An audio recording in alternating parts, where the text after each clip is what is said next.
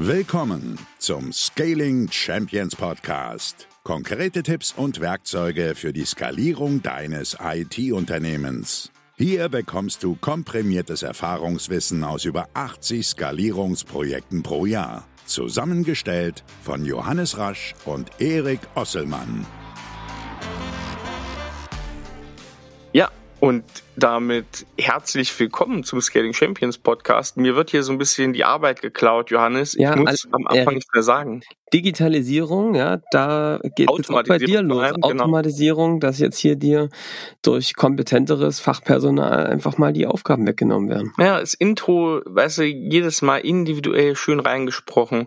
Jetzt muss ich nur noch das Thema sagen, der wunderbare Dino Schmitz spricht jetzt unser Intro und für die ganz Verrückten, die uns schon seit Analog First Digital Second hören, die kennen diese Stimme natürlich. Er hat uns nämlich damals schon für diesen Podcast das Intro gesprochen. Wir freuen uns, dass er da wieder an Bord ist sozusagen in Form gut, eines Introsprechers.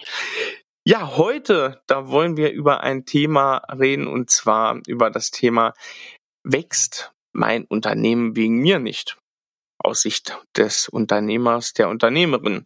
Johannes, spannendes Thema. Ähm, kannst Mhm. bestimmt ja relaten so ein bisschen oder mal deine eigenen Erfahrungen erzählen. Lass uns doch mal loslegen. Wo ist die Problematik? Welche Tipps hast du uns heute mitgebracht?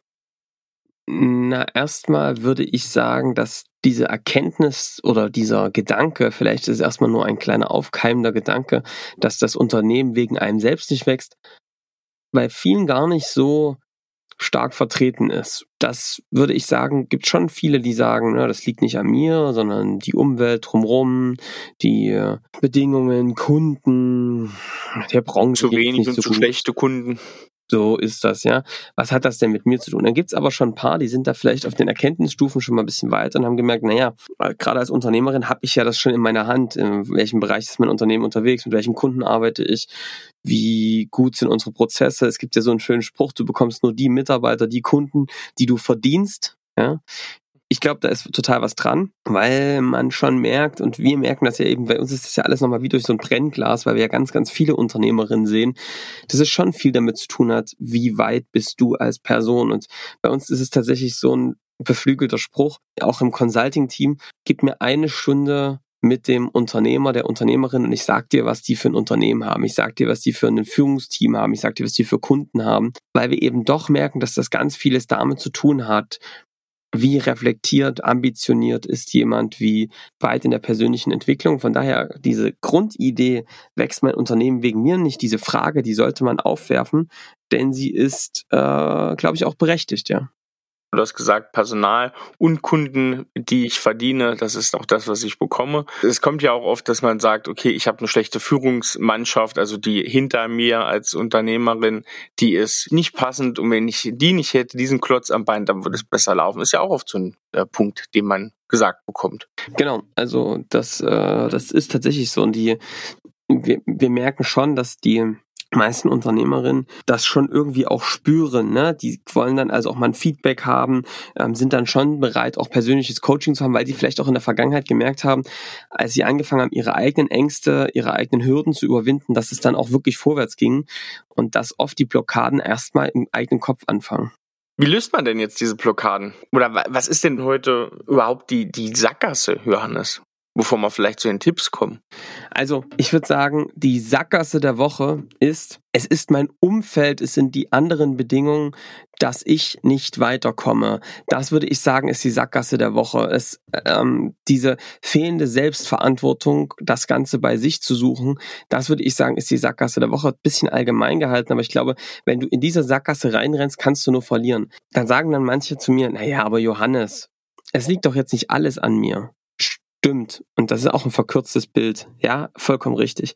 Auf der anderen Seite ist es viel einfacher, wenn man daran glaubt, dass das alles an einem liegt. Das hat eine Schatten- und eine Sonnenseite. Die Schattenseite ist, das liegt dann alles an dir und du hast also auch die Verantwortung, die Last vielleicht auch, die, ja, auch die na, Schuld ist das falsche Wort. Ja, die Verantwortung, das zu verändern. Ja, wenn du das nicht tust, tut es keiner.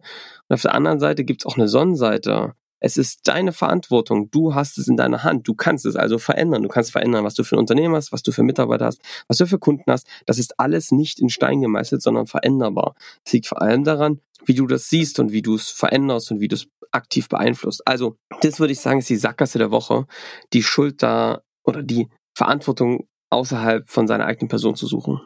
Und Im Zweifel könnte ich, Erik, im Gespräch, ja. glaube ich, mit jedem Unternehmer, jeder Unternehmerin schon aufzeigen, warum es im Endeffekt doch wieder darauf ankommt, wie man als Unternehmerin, als Unternehmer sich verhält, sich entscheidet, was das für einen Einfluss aufs eigene Unternehmen hat und auf die Weiterentwicklung die Sonnenseite wird ja bestimmt in deinen Tipps jetzt eine Rolle spielen. Na klar, also die Sonnenseite, ich glaube, die spürt jeder Unternehmer, jede Unternehmerin, die merkt, wenn es aufwärts geht, es gibt ja viele Höhen und Tiefen und in den Höhen merkt man einfach, also ich glaube, das ist das Geiste und Gefühl als Unternehmerin, was es haben kann, wenn man merkt, man hat sich was überlegt, man hatte eine Idee und dann hat, wurde die umgesetzt durch sich selbst oder durch Mitarbeiter und das funktioniert.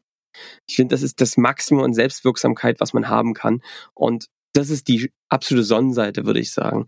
Das hat also auch jetzt, wenn wir jetzt wieder zurück zu dem Thema kommen, wächst mein Unternehmen wegen mir nicht, dann kann ich ganz klar sagen, ja, wenn ich jetzt mal einen Strich drunter ziehe, würde ich ganz klar sagen, das Unternehmen wächst vor allem wegen der Unternehmerinnen nicht, weil da Blockaden existieren oder auch man vielleicht sich nicht traut, Angst, Ängste hat, die möglicherweise auch berechtigt sind, ähm, die da manchmal ja, im Wege stehen. Und mein Tipp Nummer eins ist, du kannst nur dahin gehen, wo du im Kopf schon mal warst. Das ist wirklich eine ganz feste Überzeugung von mir. Wenn du alleine, aber vor allem eben im Team, was ja abgeholt werden muss, was ja auch geführt werden muss, was ein klares Bild braucht, wohin die Reise geht, was dann damit an einem Strang zieht, dann musst du denen ein klares Bild von der Zukunft vermitteln, auch wenn du sie noch nicht 100% kennst, aber du musst ihnen ein Gefühl davon geben. Ich sage jetzt mal zum Beispiel, Erik, ähm, wenn wir jetzt darüber reden, dass wir gesagt haben, wir wollen unser, wir wollen diese Leistung, die wir früher mit unseren Kunden hatten, die sehr, sehr individuell, sehr in Projekten, die sehr händisch waren, sehr aufwendig waren, sehr viel Zeit gekostet haben, auch nicht gut fanden für den Kunden. Ähm, wir wollten da rauskommen, wir wollten in eine höhere Skalierung für uns und unsere Kunden, wo mehr Wissen in Prozessen, in Projekten liegt, in den Produkten. Dieser Weg zu beschreiben, den, der, den wird sich eine Organisation nicht trauen zu gehen, wenn nichts sich eingibt, der vorne sich hinstellt und sagt, da müssen wir hin, ich war da schon mal dort auch nur im Kopf und ich weiß, dass es da besser sein wird. Mhm. Also die typische Funktion des Anführers, eine Anführerin. Und wenn das nicht passiert, dann glaube ich, wird dich diese Organisation vielleicht aus einem also aus einer Demokratie irgendwie heraus vielleicht ein bisschen bewegen, also bottom-up, aber dann fehlt manchmal so die Power, das wirklich dann zu Ende zu ziehen und der eine Strang. Also von daher glaube ich, total fest daran, das ist etwas, was wir sehr oft mit Unternehmerinnen machen, dass wir sagen, Mensch, lass uns doch mal jetzt im Kopf dahin laufen, wie das aussieht. Nicht nur an so Zahlen, sondern auch, wie sie, fühlt sich das dann an, wie sieht dann das Unternehmen aus, wie sehen die Kunden aus, welche Angebote könnte es denn geben? Und wirklich so Etappenziele auf dem Weg hoch zum Berg zu beschreiben und die auch im Detail zu beschreiben. Und eigentlich muss ein Unternehmer und Unternehmerin, ich weiß nicht, wie dir das gerade geht, der zuhört, schon immer ein, zwei Jahre im Voraus sein des Unternehmens, ja, also mit der Realität gerade das muss eigentlich schon ein bisschen hinter einem gelassen sein, weil man eben sich überlegen muss, wie sehen dann eigentlich die nächsten Jahre aus, wohin geht die Reise, um einfach einen klaren Plan da hoch zu haben. Und ja, das ist so mein erster Tipp. Ne? Du kannst nur dahin gehen, wo du im Kopf schon warst. Ja, du hast da mal ein sehr schönes Bild gemalt. Ich glaube, in dieser Folge, in dem wir die sieben echten Aufgaben eines Unternehmers, einer Unternehmerin behandelt haben, da hast du es so gesagt, ne? Beispielsweise ein Leuchtturm und dann muss ich eine Skizze machen, wie dieser Leuchtturm aussah, den ich da in meinen Träumen, meinen Gedanken gesehen habe und dann zeige ich das dem Team und erstmal oder beschreibe das dem Team und was die am Ende für eine Skizze für sich meinen, ist erstmal egal, aber die wissen, wie das dann am Ende aussieht, weil selber weißt du es ja auch nicht. Du warst ja auch nur im Gedanken da, aber dass du einmal dieses Bild beschreibst und dass es sich jeder für sich skizzieren kann. Ne? Das ist, äh, glaube ich, das passende Bild dazu als Reiseführer in dieser Mission. So ist das komplett. Tipp Nummer zwei ist, wie schaffst du das, schon mal dahin zu kommen? Naja, klar, es gibt so eine Methodiken wie Zielbilder und so weiter. Ich glaube allerdings, das hat was damit zu tun, sich erstmal inspirieren zu lassen. Und mein Werkzeug und das viele andere Unternehmerinnen ist tatsächlich das, sich aktiv mit Unternehmern, Unternehmerinnen zusammenzusetzen, die da, wo man hin möchte, jetzt schon sind. Mhm. Ehrlich gesagt, Timothy Ferris, den kennst du ja sicherlich auch, ne? Die Vier-Stunden-Woche. Der hat das in seinem Buch echt cool beschrieben. Der hat gesagt, er hat irgendwann gelernt, und das gilt für mich irgendwie auch, wenn ich etwas lernen will, dann kann ich mir viele Bücher durchlesen, ich kann mir vieles angucken, das ist auch cool. Der schnellste Weg, um etwas zu lernen, ist aktiv sich mit den Leuten zu beschäftigen und mit den Leuten Kontakt aufzunehmen, die da schon sind, wo man mal sein möchte. Nicht in allen Aspekten, ja, aber in dem vielleicht Businessbereich, Persönlichkeitsentwicklung, wie auch immer. Und was wir wirklich, was ich wirklich dir jetzt hier, der hier zuhört, empfehle, ist, guck dich doch mal um, welche Unternehmerinnen Unternehmer, wo du sagen würdest, ey, ich bin jetzt zum Beispiel gerade ein Softwareunternehmen, wir sind jetzt gerade dabei, dass wir jetzt irgendwie gerade ein gutes Produkt haben, aber wir haben noch keine replizierbaren Sales-Prozesse. Oder zum Beispiel anders, Erik, ne, wir haben schon ein bisschen Social Media, hat aber noch nicht so richtig funktioniert. Dann würde ich mir jetzt Unternehmen raussuchen, die das einfach schon können, wo, die, wo du weißt, dass die wiederholbare Sales-Prozesse aufgebaut haben mit Skripten, wo du weißt, dass die gute Marketingkanäle aufgebaut haben, über die sie wiederholbar die Leute rankommen. Oder andere Kunden, die jetzt schon ihr Onboarding automatisiert haben mit ihrem Unternehmen und das komplett hinbekommen haben, dass Kunden automatisch auflaufen.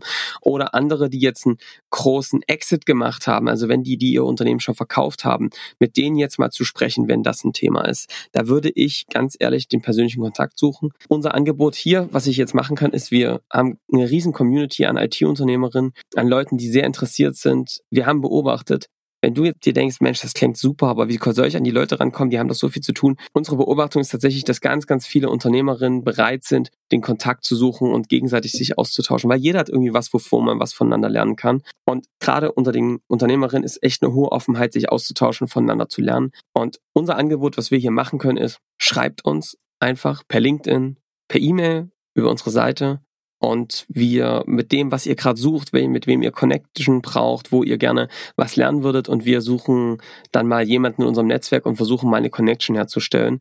Äh, ist so ein bisschen was, was wir der IT-Community ähm, zurückgeben können. Das wäre jetzt so ein Angebot, wir machen können. Also die Offenheit ist auf jeden Fall da und bei unserer Community, in den IT-Unternehmen, die mit uns arbeiten, ist das schon da und da werden permanent untereinander Connections hergestellt und voneinander gelernt. Finde ich gut. Coole spontane, spontane Idee. Es ist ja, der Punkt ist ja relativ ambivalent, ne? dass äh, es gibt, glaube ich, keinen Unternehmer, Unternehmerin, auch die wir so kennen, die nicht sowieso schon mit anderen Unternehmern zu tun hat. Allerdings ist das auch oft auf so einer anderen Ebene. Ich glaube, du, der hier gerade zuhört, bei dir ist es nicht so, weil sonst würdest du beispielsweise diesen Podcast gar nicht hören. Also du bist in einer, ja, nicht in einer Meckerphase, sondern du bist eher in der Umsetzungsphase und in der Weiterentwicklungsphase. Aber es gibt oft diese Verhältnisse zwischen verschiedenen Unternehmer und Unternehmerinnen, die eigentlich nur zusammentreffen, um böse gesagt sich zu bemitleiden und gegenseitig äh, zu sagen, wie schwer doch das Päckchen ist, was man zu tragen hat. Dieses offensiv produktive, was du jetzt gesagt hast, und sich für einzelne Bereiche auch sozusagen so ein bisschen Ältestenrat von Unternehmern zu suchen, das ist wirklich der entscheidende Unterschied hier. Geht nicht nur darum, einfach nur einen anderen Unternehmer zu haben, sondern jemanden, und es muss super, wenn es aus der Branche ist, muss aber gar nicht immer sein, äh, jemand zu haben, der einen wirklich weiterbringt in seinen Bereichen. Und ich glaube, jeder findet in seinem Bereich jemand, äh, in dem er auch den anderen wiederum auch helfen kann. Das ist eigentlich so auch noch der nächste Tipp, Erik, würde ich sagen. Es ist wirklich als Unternehmerin ein permanenter Kampf mit sich selbst. Wenn die Verantwortung bei einem liegt, liegt eben die Verantwortung bei einem. Das ist nicht nur schön. Ich kann aber sagen, das ist wirklich nicht schön. also die Das war's. Äh, nee, also die du wirst in dem Alltag das ja kennen, dass du immer wieder merkst, dass immer wieder zurückgerufen wirst ins Operative, dass du deinen Impulsen, die du so verspürst, widerstehen musst, dass du permanent ja arbeitest, dass du dir immer auch merkst, boah, irgendwie folge ich nicht dem, was ich mir eigentlich gesetzt hatte. Also da will doch wieder ein Kollege was von dir, dann ruft doch wieder ein Kunde an, obwohl er eigentlich einen Projektmanager hat, dem er zugewiesen ist. Du beantwortest das. Du wirst doch wieder in ein Projekt operativ reingezogen. Du hast wieder doch wieder zusammen zu sehr oft Ja gesagt und kannst dann deswegen nicht am Unternehmen arbeiten. Du hast es doch wieder nicht ausgehalten, dass jemand das etwas anders macht und bist dann selbst und sagst, na komm, dann mache ich es eben selbst. Und all diese Maßnahmen sorgen eben dafür, dass du immer wieder reingezogen wirst ins Operative. Und ich glaube, eine Kompetenz, die es braucht als Unternehmerin, ist es einerseits Nein zu sagen und das zu lernen, dass diese zu verstehen, dass es auch die Aufgabe eines Unternehmers ist, Fokus zu halten, Dinge rauszulassen und gleichzeitig eben zu gucken, auf der anderen Seite, wie kann ich es schaffen, permanent mehr am System zu arbeiten? Wie kann ich es schaffen,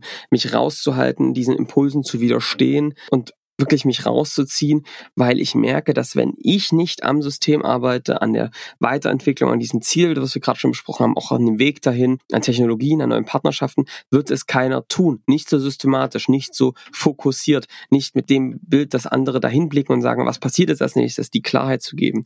Also auch das ist wieder der Aspekt, wenn diese Dinge nicht passieren, und da haben wir auch schon drüber gesprochen, über die Arbeit am System, wird ein Vakuum entstehen bei deinem Team und die werden sich fragen, was passiert ist das nächste, wohin geht es, wird Reibungsverluste geben, weil kein klares Zielbild da ist, weil die Leute nicht wissen, wofür tun wir das, ähm, weil vielleicht zu viele Sachen gleichzeitig angestoßen werden. All diese Dinge werden dafür sorgen, dass es Ablenkung gibt. Und dann kann ich ganz klar auf die Frage, wächst mein Unternehmen wegen mir nicht, sagen, ja, das ist so, das wächst wegen dir nicht in dieser Unternehmerrolle einfinden. Also nicht nur, ja, wie ist der Weg? Ne? Man war irgendwann mal Experte und da kamen die einen oder anderen dazu, nachdem die Aufträge gewachsen sind und dann auf einmal, wups, ist man auf einmal groß und hat 50 Leute und ja, das, man muss ja sagen, das ist ja nicht wenig in der IT-Branche, dass diese Sachen in den letzten 20, 30 Jahren so entstanden sind und hier diese wirklich aktive Annahme der Rolle des Unternehmers, der Unternehmerin ist ja extrem wichtig, aber passiert auch oft nicht. Und dann hat man dieses Machtvakuum, weil man eine ja vielleicht sehr stille, zurückhaltende Person hat, die immer noch zu sehr in ihrem Fachthemen lebt und gar nicht diese Rolle ausfüllen möchte. Was kann man da machen? Also gibt es irgendwelche Sachen, wenn da wirklich partout die eigentliche vorgesehene Rolle des Unternehmers nicht besetzt wird, gibt es da Möglichkeiten, die andersweitig zu ersetzen. Also eingestellter Geschäftsführer ist sicher eine Rolle, aber nimmt es nicht komplett ab, oder? Also Erik, ich muss dir sagen, wir haben ja wirklich Projekte auch gehabt, wo die Unternehmerinnen irgendwann aus dem Unternehmen herausgegangen sind oder zurückgetreten sind in die Fachkraftrolle. Ja, stimmt.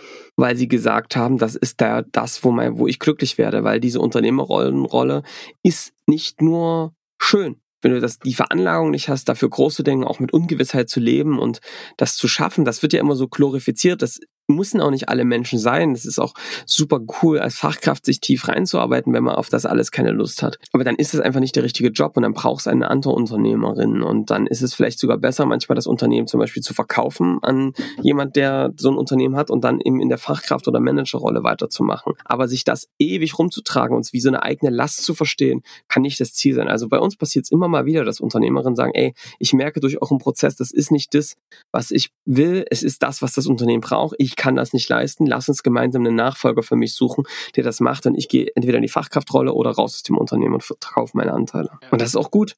Am Ende geht es ja darum, dass du was hinterlässt, was das, was deine Person übersteht und das ist dann eben das Unternehmen und wenn es denen dadurch besser geht, ist das perfekt. Vor allem geht es dann meistens den Leuten dadurch besser. Ja. Ich habe noch was, Erik, einen letzten Tipp. Hau mal raus, genau. Damit du nicht länger dieser Engpass wächst und das Unternehmen ohne dich wächst, ähm, ist es eine Aufgabe, und das hat äh, unser guter Freund Chris Guse vor kurzem so gesagt, schöne Grüße an der Stelle, alter Podcaster, ähm, dass er sagt, er hat jetzt festgestellt, dass er seitdem wir das miteinander machen, er sehr darauf achtet, dass er bei allen Aufgaben, die so aufkommen, er immer sich fragt, hm, wie kann man das jetzt standardisieren? Wie kann man das wegmachen. Dass diese Aufgabe, die wiederholbar ist, nicht wieder auftaucht. Dass ich nicht da drinnen hängen bleibe, sondern dass die ohne mich funktioniert. Und das in jedem Detail darauf zu achten, dass ich jetzt einmal Zeit investieren, dann wird es nicht mehr benötigt durch, ne, wirst du nicht mehr drinnen benötigt. Auch das ist etwas, wo man, wo er darauf achtet. Er sagt zum Beispiel, er dreht jetzt Videos ab, um den Leuten zu zeigen, wie sie die Systeme richtig nutzen. Ne? Und das ist schon der richtige Ansatz, glaube ich, immer zu sagen, wie kann ich es schaffen, dass mein Wissen ins System fließt und ich nicht mehr immer dieser Engpass bin, davon alle abhängig sind, die zu mir rennen, sondern dass ich dieses Wissen reinsteuere ins Unternehmen und ich dieses Wissen da reingeben kann, die Leute gleichzeitig befehle, dass sie auch ohne mich wachsen können und, und, und arbeiten können. Und ich mich eher darauf konzentriere, das Gesamtsystem weiterzuentwickeln, anstatt ein Kunden zum Beispiel. Auch noch so ein Tipp. Ja. So immer da mal zu gucken, wo sind denn Details, Aufgaben in deinem Alltag, die du immer wieder machst, die du eigentlich nicht machen müsstest, die dich Zeit kosten, die und da wächst dein Unternehmen wegen dieser Aufgaben nicht. Ne? Genau, weil sie sich abhalten von den wirklich wichtigen Sachen. Johannes, zu deinem letzten Tipp würde ich sagen, das haben wir auch, glaube ich, Ende letzten Jahres angekündigt, so Thema M&A in der mittelständischen IT-Branche ist ein Thema, was wir nochmal behandeln sollten. Da haben wir auch einen super Experten an der Hand im näheren Umkreis. Den werden wir, glaube ich, dazu auch nochmal einladen, oder was meinst du? Also in den nächsten Monaten ich weiß wir, schon, dass er mit den Hufen scharrt äh, und er bereit steht. Gut, das ist, das ist perfekt. Dann werden wir das jetzt ähm, demnächst mal eintüten, da einen Termin festmachen. Also freut euch da schon drauf. Ja, wie macht man sein Unternehmen wertvoll und kann es am Ende verkaufen? Das ist ja auch für viele ein wichtiger Punkt in der ganzen strategischen Überlegung und Zielsetzung. Johannes, ich würde sagen, thematisch war's das. Jetzt müssen wir noch Entschuldigung sagen, weil wir haben natürlich in den letzten drei Folgen unsere Feedbackrunde, ich glaube, die letzten drei Folgen vergessen. Das lag daran, muss man zugeben, dass die Sachen voraufgezeichnet waren. Aber ich habe wieder Feedback dabei, Johannes. Schieß los. Also Fabian schrieb uns bei Apple Podcast. Als Unternehmer hangen wir uns von Engpass zu Engpass das zu erkennen tut weh, aber sorgt für nachhaltiges Wachstum. Die Scaling Champions Methoden sind für uns wirksam und ich freue mich nach wie vor auf jeden neuen Input und um das Thema von Johannes und seinem Team. Weiter so. Danke, Fabian. Danke, mein Lieber. Schön, freut uns. Ja, sehr, sehr gut. Jetzt wieder regelmäßig. Wir denken dran, wir sind auch mit den Vorproduktionen erstmal durch. Deswegen ähm, glaube ich, sollte man jetzt immer auf dem neuesten Stand sein. Aber ich habe neben dem Feedback noch was von Zuhörern von einem Zuhörer. Und zwar sage ich meinem Vornamen, Grüße gehen raus an Jan. Und ich muss heute gar keinen Wein vorbereiten, weil der Jan das gemacht hat. Jan? Ja, Jan, ähm, du weißt, glaube ich, auch, äh, Johannes, welchen Jan ich meine. Ja. Und dieser Jan hat mir nämlich nach der letzten oder vorletzten Folge, hat er mir nämlich einen tollen Wein geschickt, einen Naturwein, also einen Wein, der wenig geschwefelt ist und er hat sogar einen coolen Weinshop dazu. Offgrid.wein heißt der. Den werde ich auch verlinken oder beziehungsweise ich werde den Wein jetzt in der Weinliste verlinken und verlinke den logischerweise in diesen Shop. Und zwar ist das der Baby Obal 218 Bobal. Ich hoffe, ich spreche das richtig aus. Das ist eine relativ, ja, massentaugliche Rotweinsorte aus ähm, Spanien. Ist so nach dem Tempranillo zweit- oder drittwichtigste Traube da. Hersteller ist Pardida Kreuz. Ich hoffe, auch das spreche ich richtig aus. Das ist äh, aus Katalonien. Ein relativ ja, leicht gehaltener, so 11% Wein, also zu 100% wobei sehr, sehr äh, nette Empfehlung, die ich selber noch nicht getrunken habe, aber auf Empfehlung von Jan mir auf jeden Fall jetzt demnächst mal zulegen werde. Deswegen cool cool, dass der Wein der Woche heute gar nicht von uns kommt, sondern äh, von einem Zuhörer. Ja, äh, mega gut. Vielen Dank, Jan. Äh, und ich, äh, an alle jetzt da mal äh, einfach mal reinprobieren, wie es geschmeckt hat. Erik, du musst aber auch noch was äh, erzählen. Wie ist denn das jetzt hier mit im Ofen gemachter Rinderferse? ja, Rinder, Rinderferse im Ofen. Ja, wir, ähm, wir haben experimentiert. Wir, wir haben experimentiert, ja. Rind, äh, Rinderferse ist natürlich, also eine Ferse, was natürlich nicht die Rinderferse, also sprich die, die Hacke die, vom Fuß ist, sondern das die Ferse. ein bisschen härter dann zu versauen. Definitiv. Die Ferse ist ja eine weibliche Kuh, die noch kein Kalb geboren hat. Ähm, ja, ich sag mal, die vernünftigste Art von fleischgehebenes Tier äh, vom Rind. Der Bulle, der Jungbulle oder so, das ist nicht so das Superfleisch. Und wir hatten eine schöne Rinderbrust, ein sogenanntes Fullback, wie man im US-amerikanischen Zuschnitt das sagt, ähm, vom der Fleischerei Feinkost Müller in Dresden. Ah und haben da ja das Ganze in der Salzkruste gemacht. Und genau, wir hatten aber das Problem, das war schon gut, das war gerade an den fettreichen Stellen sehr schön. Es hätte aber noch ein bisschen länger gemusst, weil äh, Brust wird ja für Pastrami genutzt, aber auch für nicht so meins, aber Pulled Beef. Da muss das Ganze, das wird ja, wenn das länger über, ich glaube, um die 90 Grad sozusagen ist, dann geliert das Ganze ja aus und wird einfach, ja, das zerfällt einfach, ne? Das ist einfach Gelee-artige Fleischmasse, die man dann so zerrupfen kann zu Pulled Beef. Das hat aber nicht ganz geklappt, aber es war trotzdem an den richtigen, an den fettreichen Stellen trotzdem äh, sehr gut, ne? Mit einer Mocho Verde dazu, Johannes, ne? Und mhm. einer ähm, Cremulata hat man dazu. Genau. Ja, und ein paar leckeren Kartoffeln und ich glaube, das Team hat's äh, genossen. Ja, genau. Ähm, was man sagen muss, ist, dass die Salzkruste und das, die ganze und die ganze Brust war so groß, dass sie gerade in den Ofen gepasst hat. Wir haben also eher eine Salz, genau, Salzkruste um den Ofen drumherum gebaut, quasi, kann man schon fast sagen. Aber es war mal wieder was Besonderes. Erik hat wieder mal Spaß gemacht zusammen. Ja, genau. Wir hatten ja zur Erklärung äh, Strategie-Meeting, hatten das dann sozusagen zum Abend nach einem Strategie-Meeting gegessen. Wir sind nämlich in einer glücklichen Position, da muss man auch mal Danke sagen, immer öffentlich, dass unsere ja, guten Freunde, in dem wir, in dem Verband sind wir auch Mitglied, Silicon Saxony, haben es ermöglicht, die Mitgliedsunternehmen äh, Tests zu besorgen. Corona-Schnelltests konnte man relativ einfach besorgen zu einem echt guten Preis. Das haben wir jetzt natürlich in Hülle und Fülle gemacht und haben uns, ähm, ja, wenn es nicht anders möglich ist, jetzt abgesichert, dass wir immer Schnelltests machen können und dann auch äh, ein, zwei einfach am Tag, damit man auch sicher ist. Und dann war es möglich, zumindest für den einen Nachmittag unsere strategischen Ziele festzuhalten und diese Rinderbrust im Büro dann noch zu genießen. Ausnahme, aber mit der Sache eine ganz gute. Ich würde sagen, Johannes, haben wir alles, oder? Wein, Feedback, Tipps, Essen. Was das für heute, oder? Eine runde Folge mal wieder. Ja, die 60. stimmt, genau. Ah. Ich weiß nicht, ob es euch aufgefallen ist. Jetzt, äh, dann schließ mal wirklich aus. Wir haben ja alles neu jetzt. Beschreibung ist neu, unser Titelbild ist neu. Ihr habt ja gehört, das Intro ist neu, der Trailer von ist neu, hört ihr euch auch gerne nochmal an.